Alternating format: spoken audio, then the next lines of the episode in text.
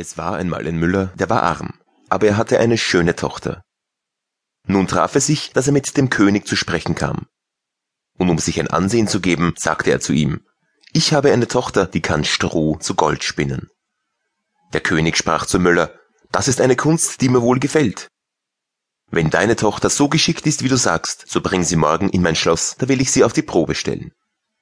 Als nun das Mädchen zu ihm gebracht ward, führte er es in eine Kammer, die ganz voll Stroh lag, gab ihr Rat und Haspel und sprach, Jetzt mache dich an die Arbeit, und wenn du diese Nacht durch bis morgen früh dieses Stroh nicht zu Gold versponnen hast, so musst du sterben. Darauf schloss er die Kammer selbst zu, und sie blieb allein darin.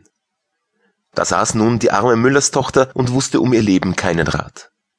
Sie verstand gar nichts davon, wie man Stroh zu Gold spinnen konnte, und ihre Angst ward immer größer, dass sie endlich zu weinen anfing. Da ging auf einmal die Türe auf und trat ein kleines Männlein herein und sprach. Guten Abend, Jungfrau Müllerin, warum weint Sie so sehr? Ach, antwortete das Mädchen, ich soll Stroh zu Gold spinnen und ich verstehe das nicht. Sprach das Männchen, was gibst du mir, wenn ich das spinne? Mein Halsband, sagte das Mädchen. Das Männchen nahm das Halsband, setzte sich vor das Rädchen und schnurr, schnurr, schnurr, dreimal gezogen war die Spule voll. Dann steckte es eine andere auf und schnurr, schnurr, schnurr, dreimal gezogen war auch die zweite voll. Und so ging's fort bis zum Morgen. Da war alles Stroh versponnen und alle Spulen waren voll Gold.